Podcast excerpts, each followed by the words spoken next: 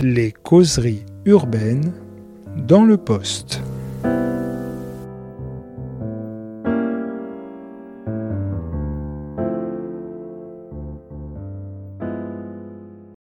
Bonjour, aujourd'hui nous avons le plaisir de recevoir Éléonore Lépinard et Sarah Mazouz pour un livre publié en mai 2021 intitulé Pour l'intersectionnalité aux éditions Anamosa. Nous avons la chance de recevoir les deux autrices, Sarah Mazouz, sociologue et chercheuse au CNRS, et Éléonore Lépinard, sociologue également et chercheuse à l'Université de Lausanne. Mesdames, bonjour. Bonjour. Bonjour. Première question, euh, avant de définir véritablement l'intersectionnalité, euh, il y a eu beaucoup d'actualités. Est-ce qu'on pourrait lister rapidement ce que ça n'est pas et est-ce que beaucoup de, des détracteurs de l'intersectionnalité témoignent?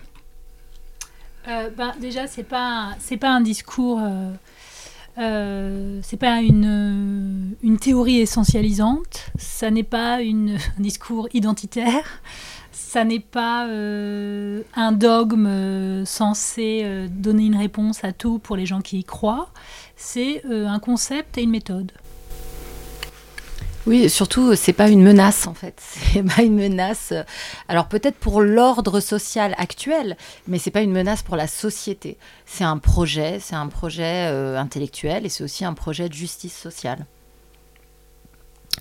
Merci. Alors comment est-ce qu'on pourrait à présent euh, le définir, définir son origine, euh, d'où ça vient, quels sont les plus gros, les plus grands penseurs euh, et quelques, quelques, quelques autres noms qui ont circulé et qui ont participé à l'édification de cette méthode. Vas-y. Bon alors, alors bon, on pourrait faire euh, plusieurs généalogies de l'intersectionnalité. En fait, le terme lui-même, hein, il, est, forgé par la juriste américaine, euh, euh, afro-américaine Kimberly Crenshaw en 1989. Euh, pour autant, elle s'inscrit, et elle le dit hein, d'ailleurs dans ce premier article, euh, parce qu'il y a toute une seconde partie de l'article qui en fait parle de, la généalogie euh, de pensée afroféministe dans lequel s'inscrit s'inscrit ce concept. Donc en fait, ça date, ça prédate 89 et, et, Crenshaw, et donc ça s'inscrit dans en fait une un ensemble d'autrices euh, noires, euh, alors principalement américaines parce que c'est celles qu'on connaît aujourd'hui, euh, même si à l'époque elles n'utilisent pas le terme d'intersectionnalité, elles réfléchissent à la question de la manière dont elles vivent des oppressions qui, ne se, qui ne peuvent pas se limiter soit au genre, soit à la race. Euh, et comment cette situation particulière qui est la leur euh, ben, euh, détermine leur position sociale, mais aussi leur rapport, par exemple, avec le mouvement féministe ou avec le mouvement antiraciste, deux mouvements qui finalement les marginalisent en raison justement de cette position intersectionnelle. Donc voilà, après, est-ce qu'on va citer les noms Sarah, je te laisse faire une liste.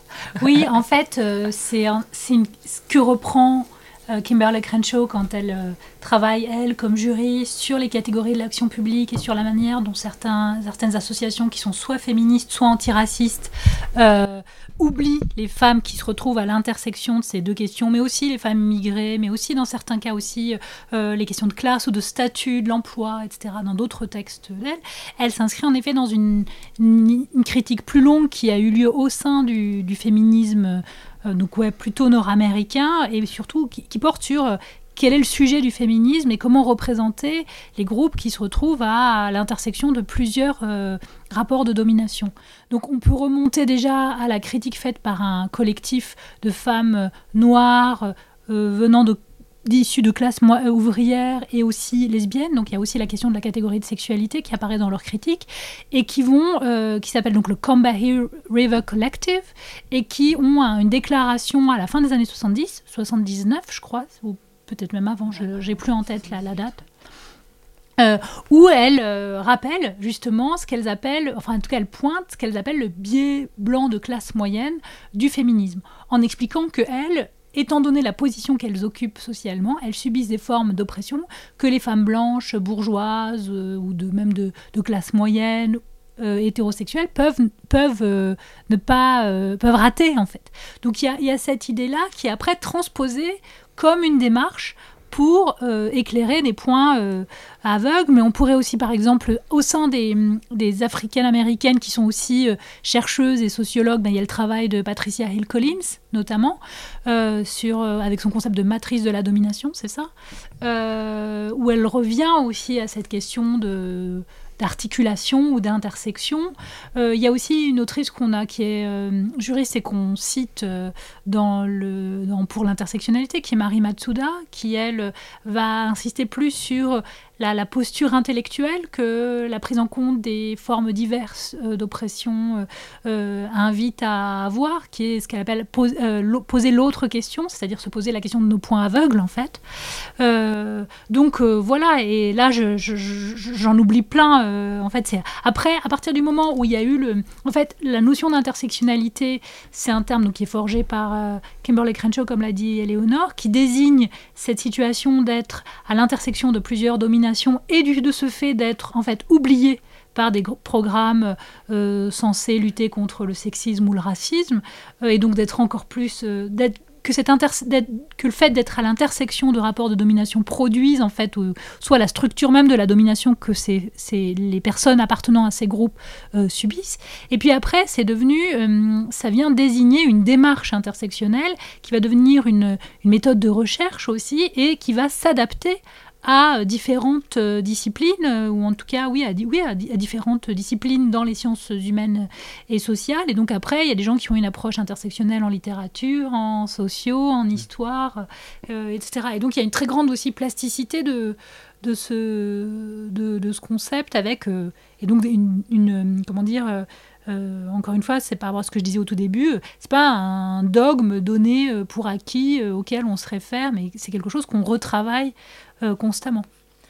Et puis bon, là, on fait une généalogie qui a l'air, euh, comment dire, cohérente euh, historiquement, etc. Et puis c'est un peu le, j'ai envie de dire, l'histoire un peu officielle, on va mm. dire, du concept, même si on essaye de l'élargir à bien avant Crenshaw parce que ça vient de, ça vient d'avant. Et à le, le, moment, en fait, le 1989, 90, 91, c'est quand même un moment euh, important, en tout cas dans la, dans, je pense dans le, la, justement l'émergence de ce concept-là au niveau académique, parce qu'il y a les publications simultanées de l'article de Crenshaw, du livre de Collins, la, Collins, La pensée féministe noire. Il y a l'article de Matsuda juste après. Il y a Chandra Talpademohenti. Donc là, c'est plus ce qu'on peut appeler un féminisme postcolonial à l'époque, enfin on parle pas de décolonial, mais où elle parle aussi de la question de la misorisation des femmes euh, en raison de leur orientalisation, de leur, euh, le fait qu'on les exoticise, euh, que les femmes blanches féministes portent ce regard en particulier sur les femmes qu'on appelle à l'époque les femmes du tiers-monde.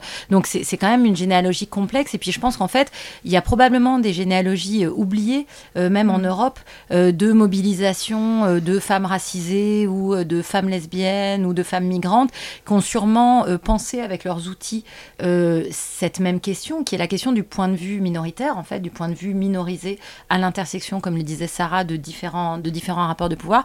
Et pour autant, ces histoires-là, elles ont été perdues.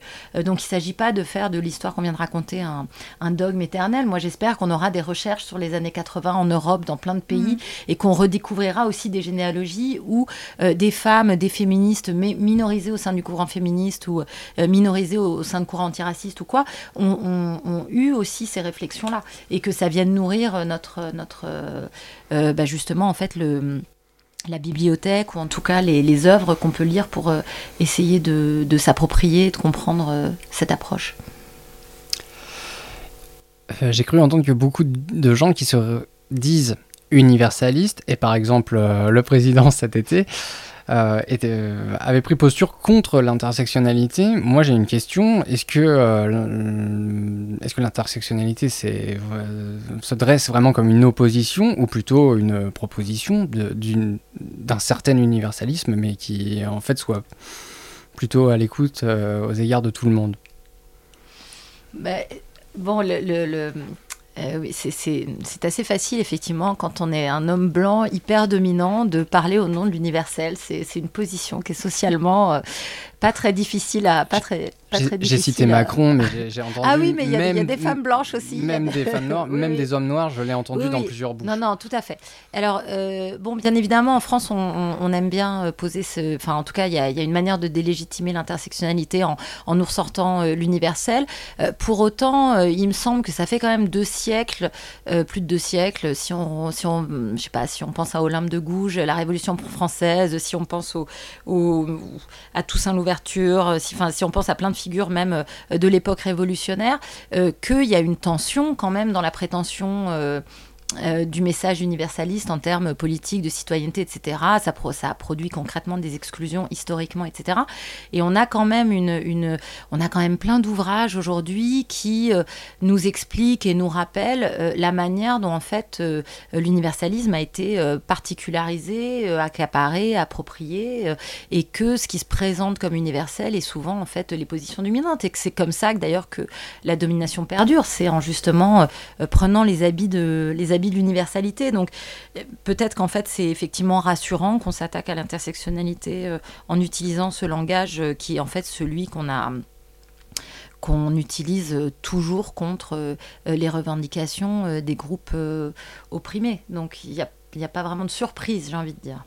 Oui, on présente l'intersectionnalité comme une, une notion qui viendrait toucher à la cohésion du, corps euh, politique ou social, euh, sans expliciter pour autant euh, la vision sur laquelle se fonde cette l'universalisme qu'on mobilise.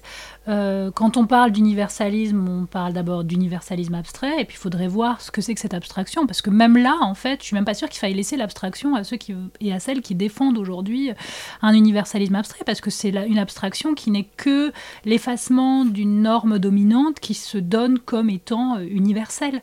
Euh, et c'est ça, si on revoit même l'histoire, à la fois tous les débats qu'il y a eu à l'époque de la Révolution sur comment penser l'universel, comment penser l'abstraction. Euh, les choses, on peut dire que les choses se sont beaucoup rigidifiées depuis.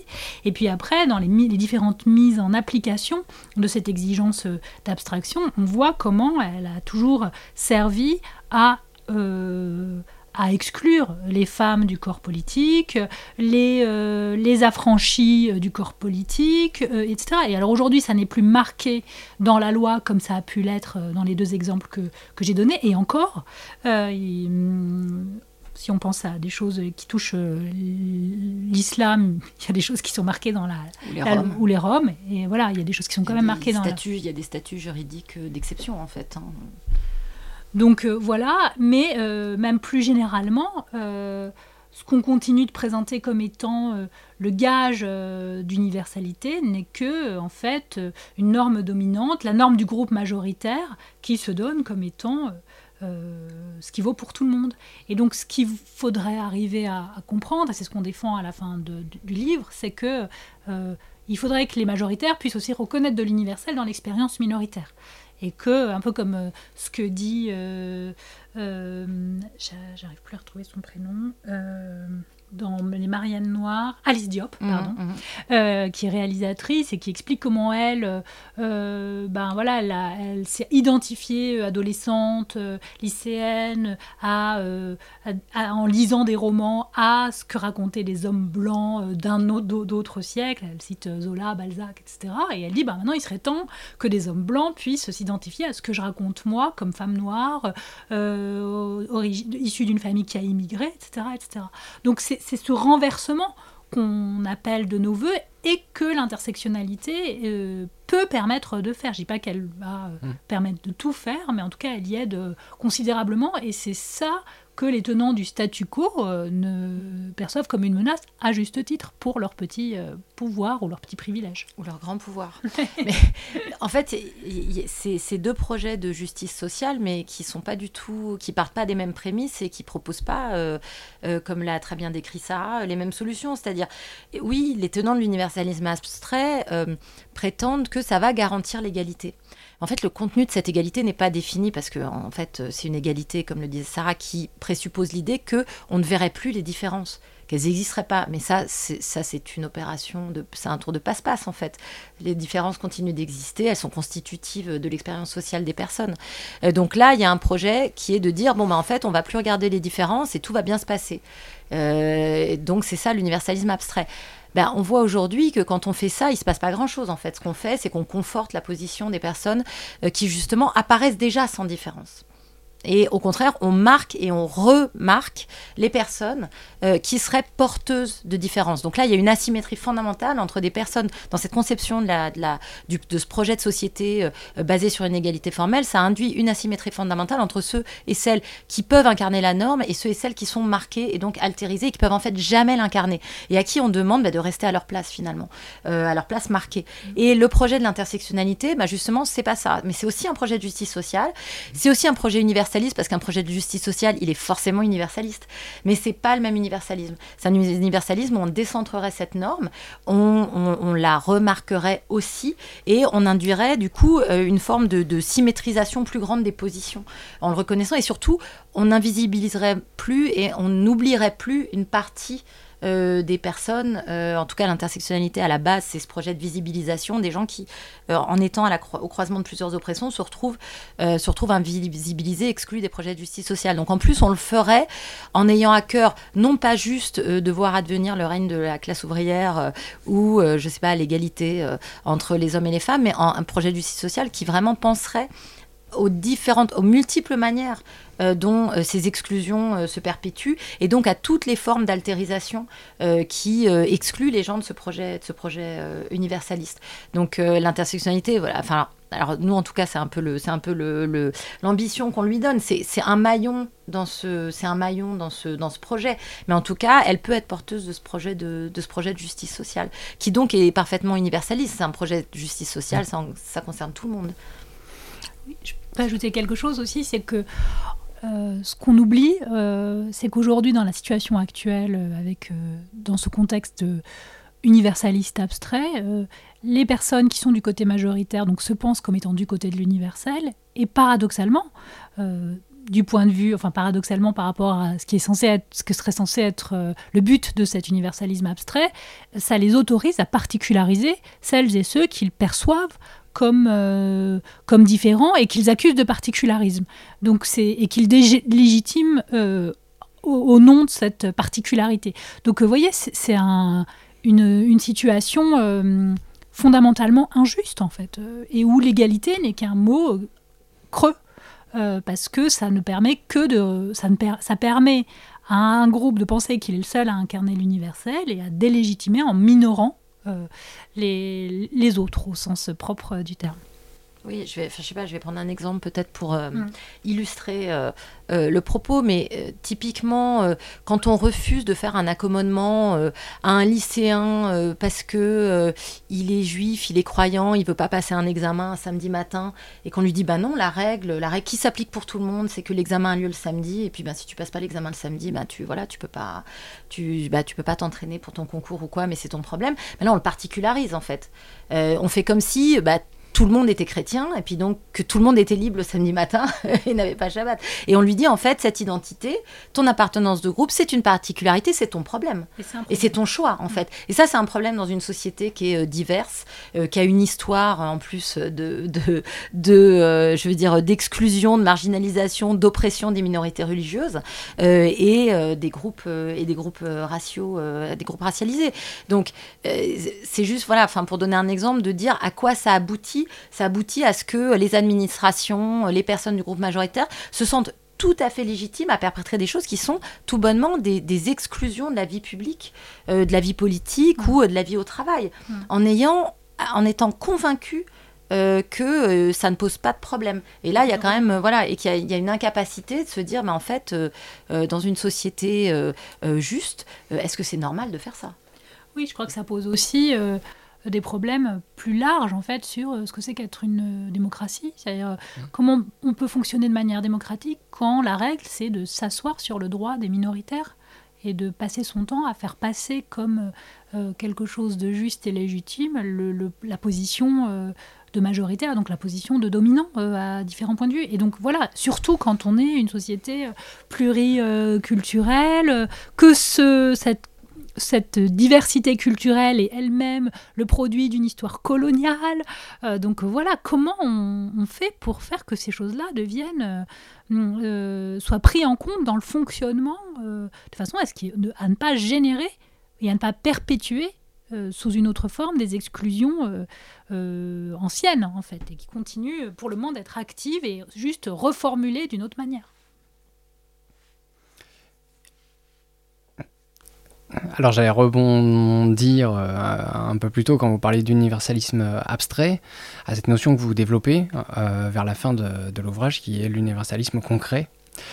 Euh, mais j'avais aussi une autre question qui s'est, puisque vous avez à moitié répondu à celle-ci, mais vous pouvez la reprendre parce que euh, je me suis dit moi que l'intersectionnalité en vous lisant et aussi à travers ce que j'avais lu avant que c'était aussi enfin moi je, je, sentais un peu un héritage également de Lévi-Strauss en tout cas dans la méthode d'une certaine manière dans la mesure où le but enfin oui et non mais vous, mm. pourrez voir mais en fait d'où le le but, c'est toujours d'opérer une décentration en, en, étant vigilant à ce qu'elle soit permanente, pour mieux comprendre l'autre, les autres, et surtout pour comprendre au fur et à mesure le regard qu'on porte sur eux, et donc euh, sans cesse faire évoluer euh, notre manière en fait d'accélérer, de, promouvoir le, partage en fait de, tout, des valeurs, de mieux mettre l'autre et, et, la place, la légitimité qu'il a dans nos vies, dans des institutions, dans les comportements les plus euh, quotidiens. Est-ce que vous êtes d'accord avec euh, euh, ce biais avec euh, Lévi-Strauss alors, alors, je reprendrai pas du tout l'héritage de Lévi-Strauss, je, ne connais pas assez bien. Et puis en plus, c'est vrai que par rapport à la question de la, conceptualisation de l'enjeu racial dans l'Europe post-deuxième guerre mondiale, disons que Lévi-Strauss a peut-être joué un rôle particulier que voilà. Mais disons que je pense que là où c'est vrai que je pense que les réactions contre le concept d'intersectionnalité, ce qu'elles traduisent, je pense que on touche le dur, j'ai envie de dire, quand effectivement on arrive à cet enjeu de décentrement en fait. Mm. Et c'est vraiment là où ça résiste en fait. Euh, je pense que, enfin, de, de, de, par voilà les réactions qu'on peut avoir euh, euh, quand on organise des, des choses ou, ou, les, ou, les, réactions qui peuvent y avoir contre le concept, il me semble que c'est vraiment ça. C'est-à-dire il y a vraiment une réaction de, de, personnes qui jusqu'ici ont toujours pu incarner la norme majoritaire et l'universel, à qui on propose ce décentrement et qui vraiment euh, opère un refus, euh, un refus total. Euh, donc ce, ce c'est vraiment donc oui, je rejoindrais en disant qu'il y a une exigence de décentrement parce qu'il y a la mise à jour de cette opération par laquelle la majorité se fait passer pour la norme et que de fait une norme que du coup les minoritaires ne peuvent jamais atteindre puisqu'ils ne, ils ne, peuvent pas l'incarner. Ils sont, comme disait Sarah, ils sont toujours ramenés à leur particularité. Donc, ils, n'ont pas la possibilité euh, d'incarner la norme. C'est impossible. Alors, il y en a qui essayent, euh, qui font des tours de passe-passe, etc. Mais en fait, au final, il y a toujours euh, l'opération d'altérisation. donc, du coup, je pense vraiment qu'effectivement, c'est ce, cette exigence de décentrement dont l'intersectionnalité est porteuse pour la norme majoritaire, qu'elle permet de dévoiler comme telle. Là, ça résiste c'est vraiment là où ça résiste. Donc malheureusement, donc je sais pas si c'est Lévi-Straussien ou pas, mais il faut, on, aimerait que, on aimerait peut-être, il faudrait lire plus Lévi-Strauss que Paul Ricoeur. J'en sais rien. mais donc on, on, aimerait que les gens comprennent le, le enfin, cet objectif, euh, mais c'est vraiment perçu, euh, probablement entre autres à juste titre, hein, comme une menace euh, de l'ordre établi, comme une menace du pouvoir acquis et du pouvoir que donne la norme. Le, pouvoir de faire partie de la norme, c'est ah. c'est un pouvoir certain. Avant que Sarah euh, enchaîne, quel est, quel, est, euh, enfin, quel est le problème avec Paul Ricoeur? Ah non, il n'y a pas de problème avec Paul Ricoeur, mais je faisais, je faisais allusion euh, au fait, aux, lectures du président de la République. Ah oui. voilà, oui, puisque c'était son ancien secrétaire, n'est-ce pas Voilà, voilà. Et donc, il, au début, il citait un peu Ricoeur, etc. Et bon, voilà, malheureusement, là, là-dessus, on a, ça ne nous donne pas beaucoup d'éléments pour. voilà, c'était ça. je n'ai rien contre Paul Ricoeur. sur Lévi-Strauss, pareil, hein, je ne dirais pas grand-chose, si ce n'est que euh, il y a en effet euh, un travail de décentrement, mais en même temps, ça n'empêche pas euh, les Strauss dans Triste Tropique de dire tout le village s'était vidé, il ne restait que les, les femmes et les vieillards. Bon, donc voilà, il y a aussi quand même toujours des petites. Il y a des petites. Et, un chapitre final qui, qui, donne lieu à de larges spéculations sur les musulmans. Oui, c'est ça. donc, donc voilà. Donc voilà, mais ce que je voulais ajouter par rapport à ce que disait Léonore, c'est que cette exigence de décentrement, elle amène aussi, donc elle impose une exigence de remise en cause qui est difficile à mener pour tout le monde. Mais je pense que c'est ça aussi qui explique les résistances très fortes qu'on trouve à gauche euh, aussi, et pas simplement, euh, parce que ces résistances ne viennent pas simplement euh, du fait qu'on ait peur que la, race remplace la classe, ou voilà, mais je pense aussi que ça impose à des gens qui, ont pensé, qui pensent avoir les mains propres de se remettre un peu aussi en cause et de se poser la question de leur propre pratique dans euh, leur, posture, comment justement euh, il, ou elle se positionne par rapport à des groupes minoritaires dont ils ne font pas partie. Euh, et donc c'est ça aussi, c'est-à-dire que ça vient titiller tout le monde et il y a peu de gens qui sont prêts à accepter ça. C'est ça qui fait que ça résiste. Peut-être aussi que ça, que ça nous donne une indication, un indice en tout cas sur les limites dans la façon dont effectivement euh, à gauche et aussi en sciences sociales, on a conceptualisé euh, bah, en fait la question de la domination. Euh, parce que ce que décrit Sarah, c'est quand même cette idée que Bon, bah alors on est raciste. Si on est raciste, c'est intentionnel. C'est forcément mm. intentionnel. On, on, on, est, on est finalement, on n'est on pas éduqué. On, enfin, en plus, ça vient avec plein de, avec plein de, mm. de préjugés de classe hein, sur qui est raciste. Évidemment, c'est pas les, c'est pas les gens de gauche euh, qui sont, comme disait Sarah, qui ont les mains propres et tout. Donc, ça veut dire que on a finalement, euh, on, a moralisé la question de la domination en disant, bah ceux qui dominent, c'est les méchants, euh, et puis les dominés, c'est les gentils. Et euh, nous, on est alors des, chercheurs, des chercheuses en sciences sociales, on est du bon côté, on défend les gentils, donc on est des gentils. Comme s'il fallait forcément une intentionnalité, mm. euh, comme si on, pouvait s'expurger comme ça de, en fait, de sa place dans le social. Et c'est vrai que euh, quand on commence à dire, mais en fait, être dans la norme, c'est en soi porteur d'un certain nombre de bénéfices, de ressources ou de privilèges qu'on n'a pas qu'on n'a pas, euh, voilà, qu'on le veuille ou pas, qui n'a aucun caractère volontaire. Hein. c'est la fameuse métaphore du, du sac à dos invisible de Peggy McIntosh. C'est-à-dire, j'ai pas demandé à avoir ce sac à dos avec plein de goodies à l'intérieur euh, qui me permettent, voilà, de passer des examens sans problème le samedi, euh, qui me permettent, voilà, d'avoir accès à tout un ensemble de ressources sans être discriminé, de pas être arrêté par la police, etc. Je n'ai rien demandé, mais pourtant je l'ai. Et donc penser la domination aussi comme ça en fait, je pense qu'il euh, y, a, y, a une, y, a une, y a une sidération quoi, de la part d'une partie des élites et une partie de. et donc aussi à gauche, à accepter que non, en fait, la domination ne fonctionne pas que sur euh, l'intentionnalité, euh, quand bien même elle serait structurelle ou quoi, mais une espèce d'intentionnalité moralement mauvaise de vouloir écraser et dominer les autres. Non, en fait, elle fonctionne aussi avec quelque chose qui est le pouvoir de la norme. Et c'est mm. pas tout à fait pareil. Et ça, bah, les sciences sociales françaises en particulier, je pense, le, la tradition euh, euh, bourdieusienne, euh, elle, je pense pas qu'elle ait travaillé ça jusqu'à maintenant. D'où mm. peut-être ben, ces formes d'aveuglement et ces formes de, de, résistance, en fait. Et de rejet, l'autre forme de, de, problématisation de la question de la, la domination. Et d'ailleurs, de penser plutôt ça comme des rapports de pouvoir, plus que comme une domination qu'on va dévoiler nous en tant que sociologues, parce qu'on a justement ce, cette possibilité qui nous permet euh, de venir aider euh, celles et ceux qui sont euh, sous, la, sous la coupe de la domination. Et comme si on n'était pas partie prenante de ces rapports. Mm. Mm. Ou comme si on pouvait se placer du bon côté juste par le fait qu'on ferait de la recherche là-dessus et mm. qu'on on laisserait un peu de place aux personnes dominées dans nos travaux. Euh, quelques clients, euh, quelques clients euh, m'ont posé la question parfois de, des liens. Enfin, quels sont les liens avec le mouvement wokiste et l'intersectionnalité? Je vous la pose. Je savais que, que ça vous ferait réagir.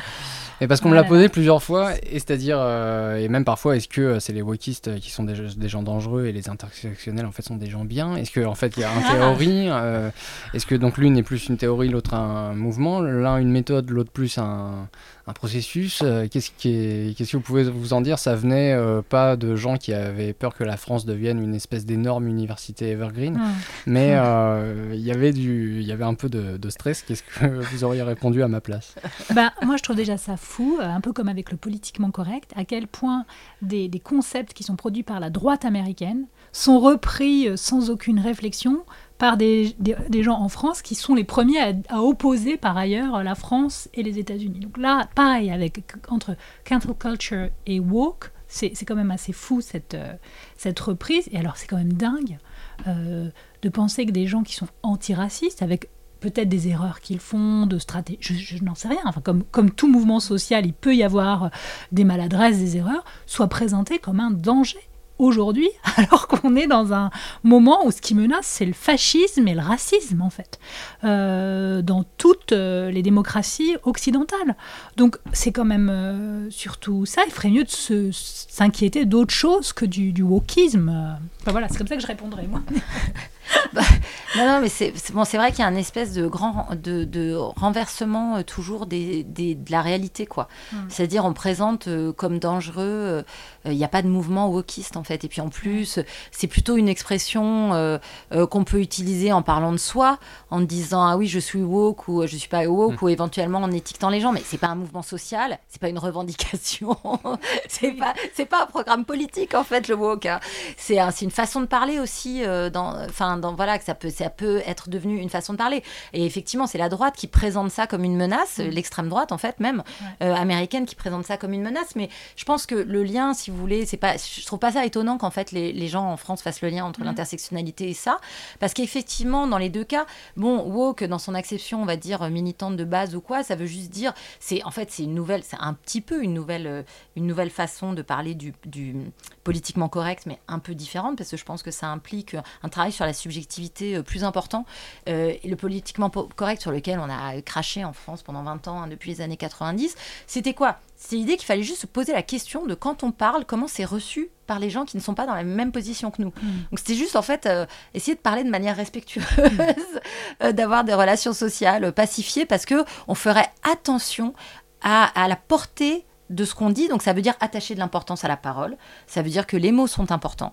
Euh, et que donc on se place, euh, on, fait attention à ce que les mots soient pas forcément blessants pour des gens qui auraient des expériences sociales différentes des nôtres et qu'on connaît pas forcément bien parce que ben on est toujours dans une, position, on n'est pas universel, on connaît pas toute la société, on n'est pas à la place de tout le monde, hein, malgré euh, visiblement le, fantasme de beaucoup de gens dans les parmi nos élites. Euh, et donc voilà, donc c'était juste quelque part, Et, et woke, c'est un peu ça aussi en fait. C'est juste dire, bon ben voilà, je suis conscient, consciente mm. qu'il y a des choses euh, qui peuvent en fait blesser les autres. Alors tout de suite en France, on dit ça, on dit, ah oui, mais les gens sont susceptibles, ils se vexent, on ne peut plus rien dire. On peut plus rien dire. Euh, voilà, on ne peut plus rien dire, donc ça on me le dit tout le temps. mais j'ai envie de dire, ah ben oui, tout comme, enfin je veux dire, je vais pas faire l'apologie du nazisme, je vais pas dire des choses antisémites, enfin je veux dire, oui, c'est une évidence qu'on peut pas, on peut pas tout dire. Encore, on peut pas vivre en société en disant tout et n'importe quoi, c'est mm. pas possible. La communauté euh, politique, euh, la base, c'est que on, peut pas dire n'importe quoi. Non, mm. sinon il faut aller vivre, euh, je sais pas, au Texas. Et encore là, je pense que si on dit certaines choses sur Dieu, ça va mal se passer. Donc c'est pas vrai, bien sûr. Il y a toujours eu des règles qui encadrent le discours, le discours politique. Et donc, donc ça n'a rien de nouveau. Il s'agit juste de dire que maintenant, ce serait bien d'étendre ce qu'on n'a pas le droit de dire à des choses, par exemple, racistes. Bon, bah oui, on n'a pas le droit de. C'est bien de pas avoir le droit de dire des choses racistes, en fait, c'est une bonne chose. Mais donc là encore, ce que ça fait, c'est que l'exigence woke, c'est une exigence vis-à-vis des dominants comme l'intersectionnalité. C'est une exigence de décentrement. C'est une exigence de se demander comment mon discours est reçu. Et bien sûr, on va faire des erreurs et, on continuera à en faire. Et ben, il faut juste savoir euh, s'excuser en fait quand on dit une bêtise. Et c'est pas grave. Mmh. Euh, personne ne va être cloué au pilori. Euh, personne ne va aller en prison. voilà. par contre, on va accepter qu'il y a un processus d'apprentissage et un processus de décentrement et qu'on n'a pas la science infuse. Mmh. On n'a pas la science infuse à partir d'une expérience sociale singulière. Je veux dire, mon expérience ne me donne pas euh, de magistère pour parler de la vie de, 65 euh, millions de Français. Enfin, non. Hmm. Non, faut, faut être un peu humble aussi euh, dans, son, dans son approche. Donc voilà, donc moi je trouve que c'est dans les deux cas, c'est aussi une leçon un peu d'humilité, quoi. Hmm. Et puis sur la question, est-ce que c'est des wokistes ou c'est le wokisme, c'est un peu comme si un jour on est, puis on dit est-ce que c'est les conscientisés ou pas? Enfin, imaginez, euh, je sais pas, moi justement dans les années 60 ou 70, on utilisait beaucoup le mot euh, de, euh, de, conscience, que c'était un mouvement structuré qui produisait des écrits et qui était c'est complètement. C'est un peu stupide, quoi. Oui, il y a des écrits sur. Ce qu'il faut leur répondre, c'est qu'il y a des écrits sur l'intersectionnalité, donc ça, on peut apprendre ce que c'est. Il n'y a pas encore de somme théorique sur le wokisme. donc, bon, à tout prendre, autant aller lire sur l'intersectionnalité. Dans un autre genre, un petit livre de la série Tract, chez Gallimard, a beaucoup mm. fait parler. Euh, qui posait, euh, donc qui a fait un peu polémique et on n'est pas obligé de revenir dessus, euh, ils se reconnaîtront. En tout cas, une question était posée qui est à travers ce livre, qui était est-ce que la recherche est forcément militante? Manifestement, elle n'avait pas le droit de l'être. qu'est-ce que vous pensez que vous pensez de cette assertion? Bah, je pense que c'est. Euh, alors c'est marrant en fait, euh, c'est un peu pareil, c'est-à-dire qu'il y a des gens qui sont militants et d'autres qui ne le sont pas, même quand ils le sont. Donc euh, déjà, voilà, il y a, c'est encore une fois cette idée de, de, de, de, de, de, de penser qu'on peut être neutre et qu'on on n'est pas porteur d'un projet, donc il y a déjà ça. C'est-à-dire que le, champ universitaire de la recherche, il est structuré aussi par un rapport au social, par un rapport au politique, qui est a fortiori dans les sciences sociales, où la question, euh, en général, on a tous un rapport existentiel à nos objets, et par ailleurs, on thématise ça dans nos travaux. Donc, en effet, euh, on n'est pas euh, des êtres éthérés qui travaillons sur le monde des idées. Donc, et c'est pas plus notre, pas pas moins le cas des, gens qui publient dans, une collection qui s'appelle quand même Tract. Bon, après, après il y, a, euh, il y a ce rapport aux politiques, mais ce qui différencie, et donc on est engagé. Euh, après, ce qui distingue un, un acte militant d'un travail scientifique, c'est les processus de validation. Euh, du travail et d'élaboration des textes. Quand on écrit un article, on le dépose de manière anonyme, on est relu par des collègues qui ne sont pas forcément d'accord avec nous, qui vont nous faire des critiques, qui vont nous demander de rajouter des livres qu'on n'a pas lus, qui vont être même rejeter la possibilité de la publication, etc. etc. Donc ça, c'est des processus de validation internes aux champs scientifiques qui valent pour tout le monde. Et quand on publie un texte sur l'intersectionnalité, on passe pas euh, à travers les mailles du filet. Après, quand on écrit un texte qui est engagé, euh, ça peut être un texte engagé qu'on fait au nom de notre travail. Et si le, euh, si le CNRS et l'université sont des services publics, c'est bien parce que la recherche a aussi un rôle public et un rôle pour la cité. Sinon, bah, on serait euh, une espèce de petite euh, start-up euh, intellectuelle cherchant juste à avoir des prix Nobel. voilà, c'est pas ça le but de la recherche. La recherche, ça a une fonction publique. Et donc, c'est sûr qu'on est censé nourrir le débat et aussi prendre des positions publiques au nom de notre compétence de chercheur et de chercheuse. Donc ça, mais on va pas écrire les textes de la même façon et ça n'engage pas euh, l'ensemble de la profession ou de la discipline de la même manière. Et enfin, on peut avoir comme citoyen et citoyenne des engagements. Et là, pareil, on va pas prendre le temps qu'on met pour écrire un article scientifique, on ne le prend pas pour écrire, pour participer à l'écriture d'un tract, par exemple au sens réel, hein, un tract politique. Et heureusement, parce que du coup, on n'aurait pas fait grand-chose en, matière politique euh, pour celles et ceux qui sont euh, engagés. Euh, mais c'est des registres de discours, des registres d'élaboration argumentative qui ne sont pas les mêmes, mais après qui peuvent être portés par les mêmes personnes.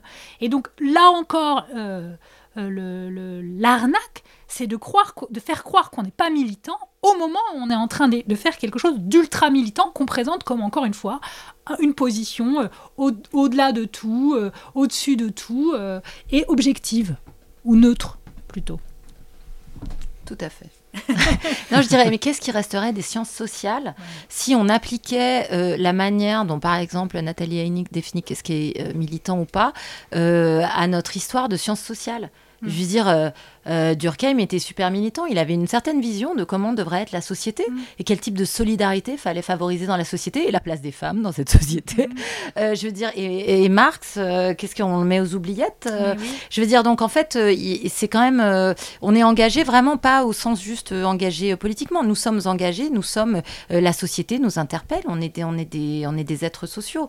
Donc voilà, je pense que Sarah l'a, Sarah l'a très bien expliqué et définir comme ça, catégoriser qui s'octroie le droit de définir ce qui est militant ou ce qui n'est pas militant.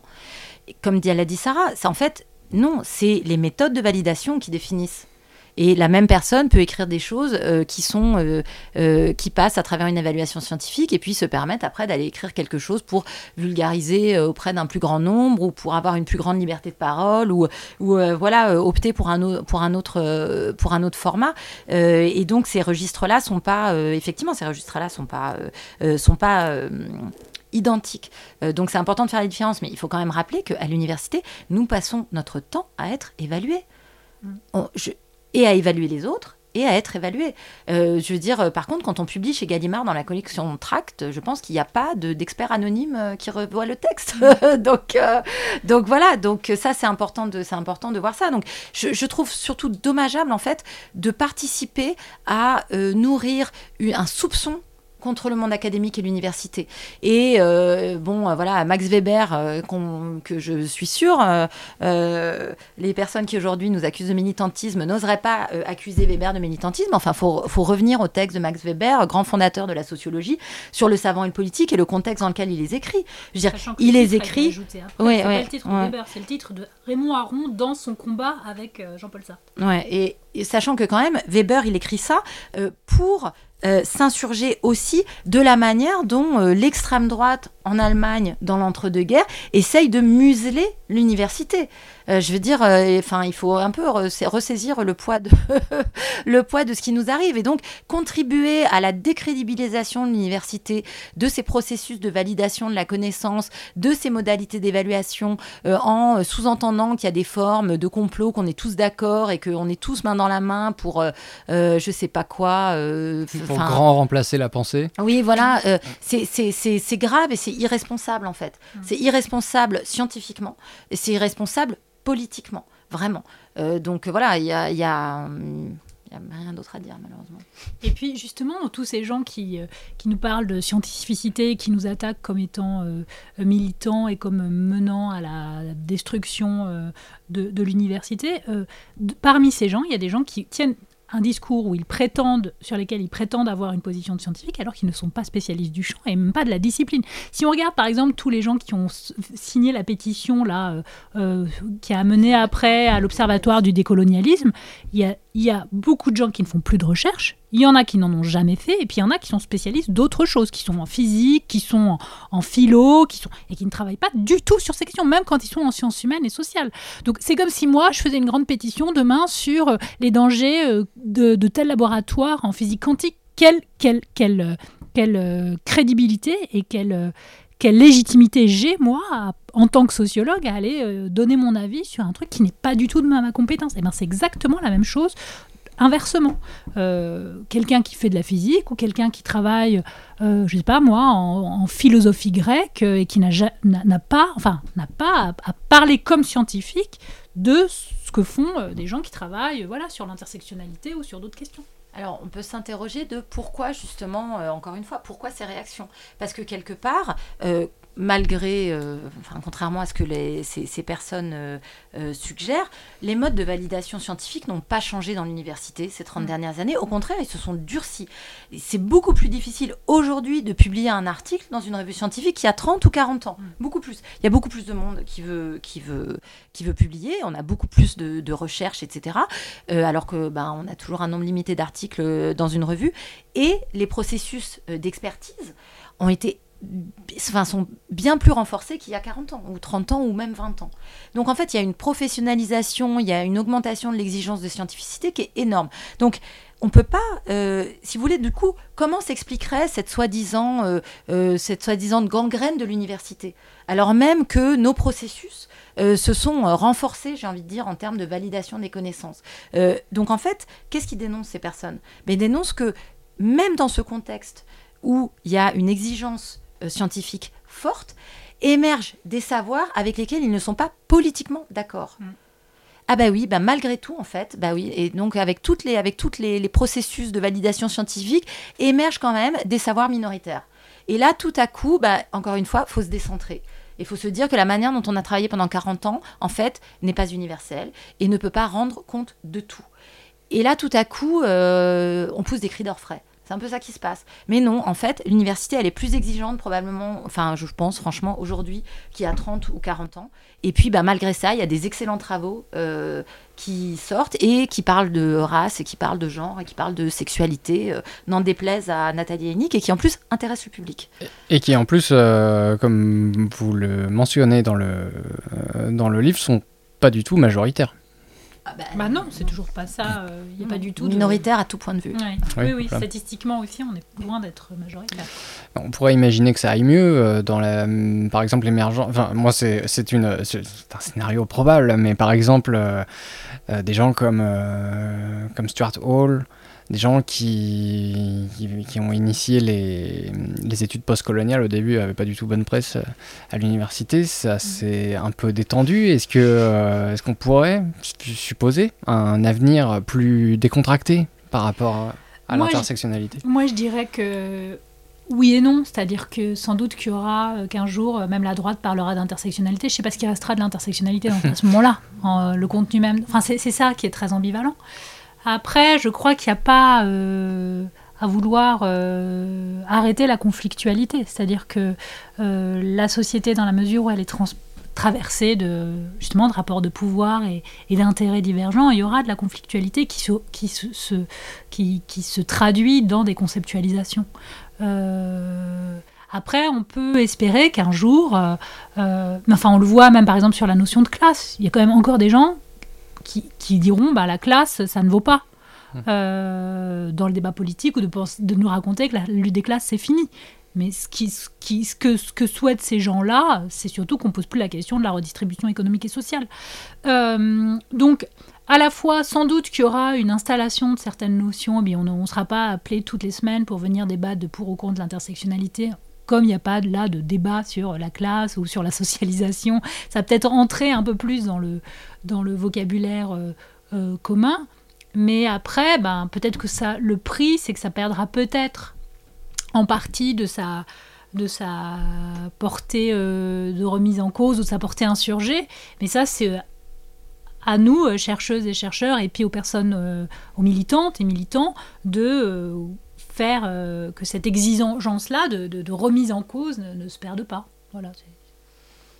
Alors, il y a, un retard énorme et il y a un besoin énorme. En fait, je pense que là, y a, on est quand même face à un clivage générationnel, il faut le mm. dire, parce que le, besoin de ces concepts du côté euh, des étudiantes, des étudiants, euh, des jeunes chercheuses, des jeunes chercheurs, il est quand même euh, extrêmement fort. Mm. donc, de ce point de vue-là, oui, on peut être optimiste dans le sens où, avec le remplacement des générations, il va y avoir, on espère, une forme de, une forme de, de diffusion et de légitimation euh, euh, de ces approches. Pour autant, on n'est pas du tout dans le contexte euh, de la Grande-Bretagne, du Royaume-Uni des années 80, mm. de Stuart Hall. je veux dire, on connaissait Stuart Hall en France dans les années 90, on l'a même traduit dans les années 2000. Bah, pour autant pour autant, on n'en a pas fait grand-chose avec. Donc mm. voilà, donc là, ça pose vraiment la question euh, de euh, qui on recrute, euh, quelles sont les thématiques qui sont légitimées et sur lesquelles on, estime qu'il faut donner des cours, parce que ben, à ce moment-là, il bah, faut recruter quelqu'un pour les, faut recruter quelqu'un pour les enseigner. et là, c'est là où le débat politique vient parasiter, voilà, le développement d'un champ de recherche dans le monde académique, avec l'aide d'une fraction euh, de ce monde académique qui lui-même y résiste. Et de ce point de vue-là, je pense que c'est pas les conditions dans lesquelles était Stuart Hall, même si ça n'a pas dû être une mince affaire pour lui. c'est, je vais clairement pas dire ça. Mais je pense, voilà, je pense que euh, dans, le monde, dans le monde euh, anglo-américain ou en Angleterre, je veux dire, il y a des départements de Ethnic and Racial Studies, il y a eu des centres de recherche, il y avait, donc il y avait la reconnaissance et la légitimité de travailler sur ces questions comme étant des questions sociales importantes et sur lesquelles l'État a besoin d'expertise. Parce qu'au final, voilà, alors après, il y a aussi un système privé d'université, mais dans les universités publiques, il y a aussi cet enjeu-là, et sur lequel on pense qu'il faut former les gens. En France, ce moment tarde vraiment à venir de manière hyper problématique. Euh, et, malgré une demande qui est réelle et qui est très très forte euh, du, côté, euh, des, du côté des étudiantes, du côté des étudiants. Et donc là, il faut se poser la question de voilà de qu'est-ce qui résiste. Et effectivement, ce qu'on dit dans le livre et ce qu'on regrette, c'est que bah, de ce point de vue, une fraction du monde même des sciences sociales lui-même, en fait, légitime finalement le discrédit que les, que les élites politiques de droite euh, portent sur ces notions. Et, là, on a une configuration euh, qui n'est peut-être pas d'ailleurs si française que ça, mais qui en tout cas est, est, très dommageable. Euh, pour, bah voilà, pour le développement du savoir, pour ce qu'on va pouvoir transmettre à l'université, pour la pertinence aussi de l'université dans le monde social. Bon, voilà. Je, je voulais dire, ajouter quelque chose, c'est que malgré l'institutionnalisation de ces études dans pense au, Royaume-Uni et aussi aux États-Unis, de, de, ces, avec l'existence de départements dédiés à ça, donc vraiment des politiques de recrutement et de formation sur ces questions, on voit là euh, qu'il y a un phénomène de, backlash très fort euh, contre ces, travaux, contre ces, les démarches qu'ils supposent, etc. Donc, a fortiori, en France, où tout ça est encore, ne fait même pas partie d'une espèce de périmètre d'évidence sur ce que doit être euh, la formation des étudiants, je ne sais pas à quel moment on arrivera à ça c'est-à-dire que même quand c'est à peu près institutionnalisé, on n'échappe jamais à des moments de retour. C'est ce que j'essaye de dire dans ma première réponse. Et donc, a fortiori, là, dans un moment où on n'a même pas la première étape, en fait. Oui, et puis l'Angleterre, c'est pas le, c'est pas le paradis. Hein. Je veux mm. dire, par exemple, il y a très peu de femmes non, blanc, non blanches euh, full professor mm. en Angleterre. Ça se compte sur les doigts d'une main, alors qu'il y a des centaines d'universités. Mm. Euh, donc, euh, même avec un, même dans un contexte académique où il y a une institutionnalisation de ces champs d'études depuis au moins 30 ans, facile.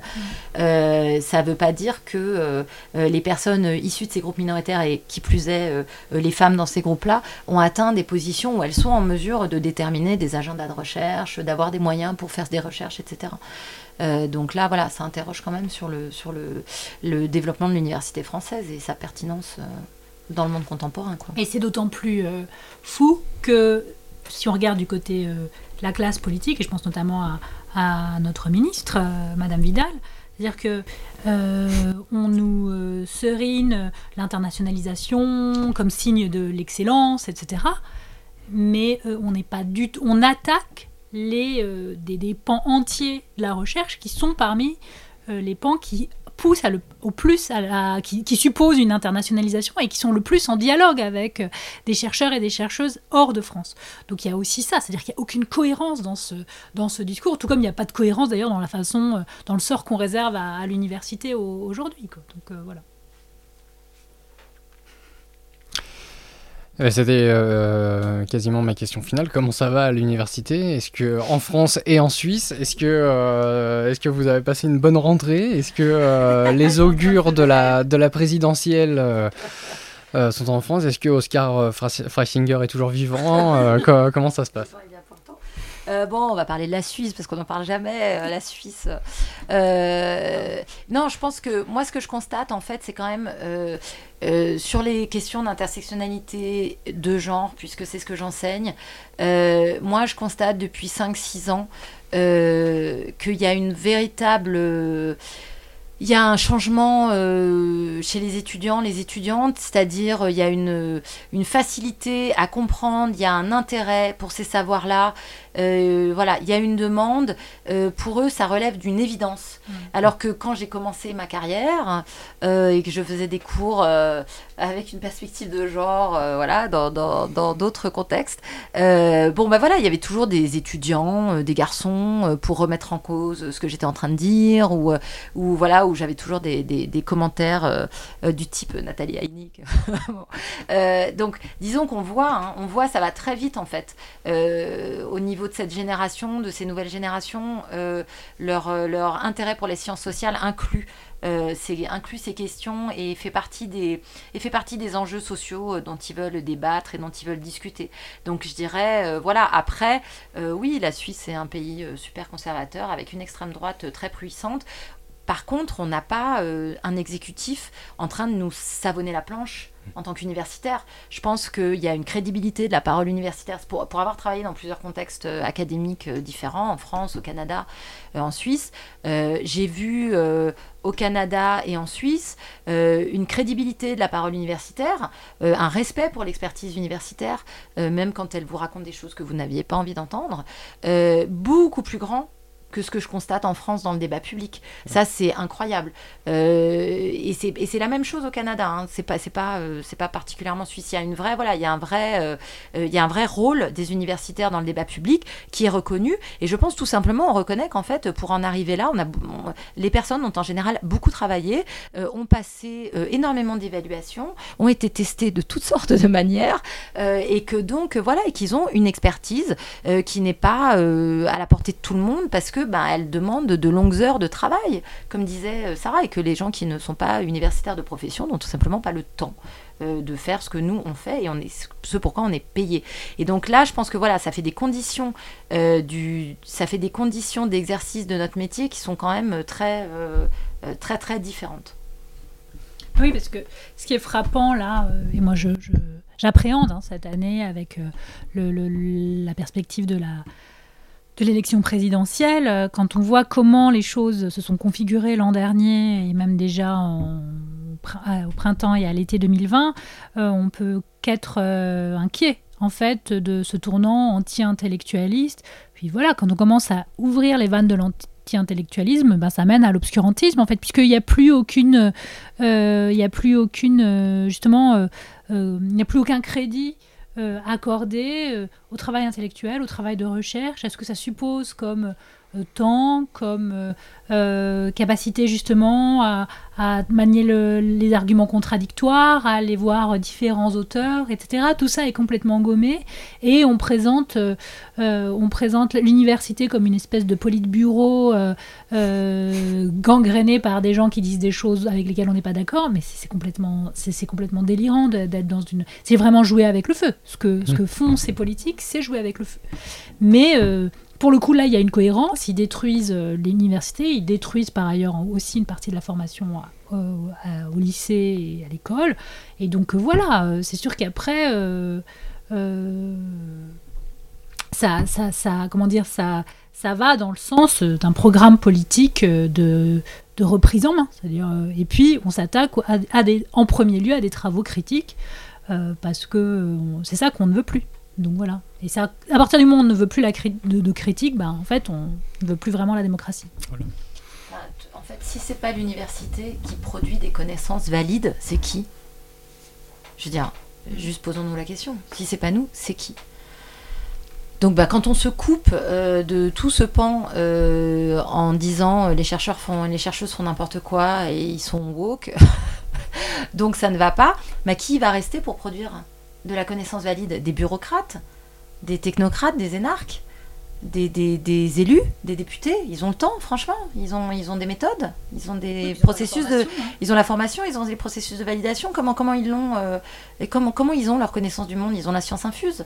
Bon, alors euh, voilà. Donc ça, effectivement, c'est hyper inquiétant. Hein. J'ai parlé de Max Weber et de sa et en fait de sa résistance à la, à la montée du fascisme en Allemagne, enfin du nazisme et de, des attaques de l'université euh, de façon volontaire je veux dire, voilà, euh, l'anti-intellectualisme, c'est pas une mince, c'est pas anecdotique. C'est euh, grave parce que voilà, si c'est pas nous qui produisons de la connaissance, euh, c'est personne en fait. N'en déplaise à Nathalie. Pour conclure, est-ce qu'il y aurait un mot, un aspect, quelque chose que vous voudriez développer rapidement? Est-ce qu'il y a peut-être une question que je ne vous ai pas posée et à laquelle vous auriez aimé répondre? Peut-être euh, sur cette question de la scientificité, il y a autre chose qui revient souvent, c'est l'objectivité. Euh, Est-ce qu'on défend en confondant euh, objectivité et neutralité Et c'est un peu le pendant épistémologique ou scientifique de ce, ce, dont on parlait au début politiquement, de l'idée que l'abstraction, ça permet de produire de l'égalité. Et je pense que c'est important vraiment de comprendre que l'objectivité ne se produit pas par en pensant qu'on est neutre, qu'on occupe une position neutre, et que parce qu'on occupe une position neutre, on va, parler, on va pouvoir justement avoir une connaissance infuse et complète de tout ce qui se passe.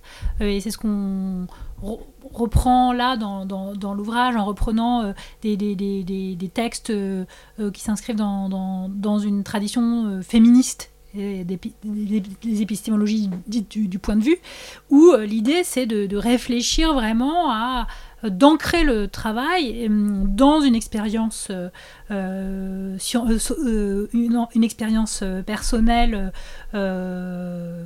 non pas pour parler de sa vie ou pour faire son espèce d'autobiographie, c'est pas ça, mais de partir de l'idée que la connaissance qu'on a de la société, la connaissance qu'on a du monde, elle est située, elle est liée à la position qu'on occupe socialement, à la façon dont on a accès à l'expérience.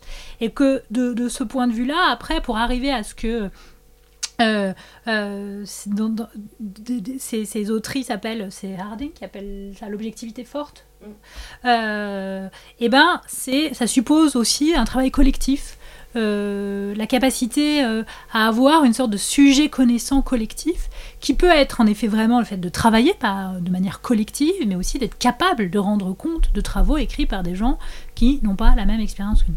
Et je pense que ça aussi, c'est un des arriver à comprendre que c'est aussi comme ça qu'on produit du savoir, Euh, ça permet d'éclairer à la fois certaines des résistances auxquelles on, a affaire aujourd'hui, de gens qui ne veulent pas de ce type-là de, démarche et d'être dans ce cadre épistémologique-là, mais ça permet aussi de, mieux comprendre euh, des travaux qui sont facilement et avec l'intention de les discréditer, qualifiés euh, de militants. Oui, non, je voudrais juste dire, parce que quand je dis, bon, c'est qui qui produit le savoir, c'est nous, on n'est pas les seuls à produire du savoir et des connaissances. Je voudrais pas que ça donne l'impression qu'il y a l'université et qu'on est, les seuls à, qu'on est les seuls à réfléchir. Et comme on l'a dit, l'intersectionnalité, en plus, c'est euh, c'est un, un savoir aussi issu de, de l'expérience et des analyses et des théorisations euh, de, euh, de militantes dans, plein de, dans plein de contextes. Donc, il ne s'agit pas de dire qu'on est les seuls à produire de la connaissance. On produit de la connaissance de différentes manières. par contre, il y a toujours un travail derrière. Euh, c'est pas l'expérience directement. Je veux dire, c'est pas une opinion. Mm. Euh, un argument n'est pas une opinion. Euh, une connaissance n'est pas juste un retour sur une expérience. Et, et on a à l'université le privilège et aussi la responsabilité d'avoir le, enfin, le temps de produire ses connaissances de la manière la plus euh, intensive et on espère la plus juste euh, possible dans le sens de euh, évaluer, soumise à la critique, reformuler, etc.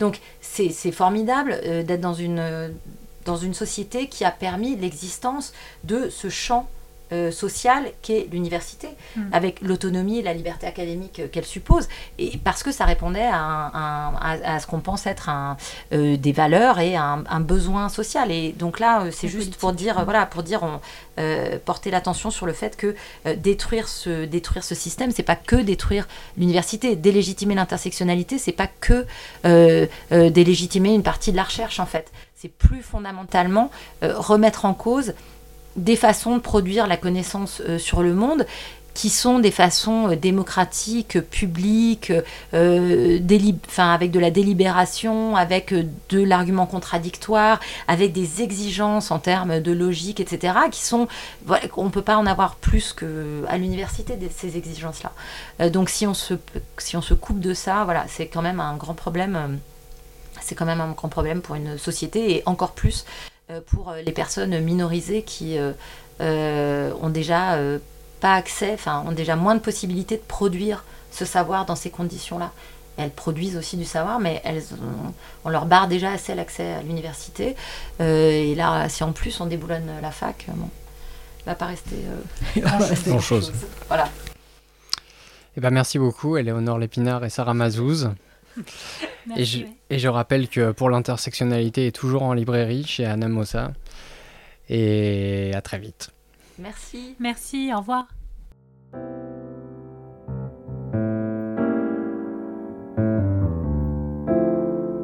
Les causeries urbaines dans le poste.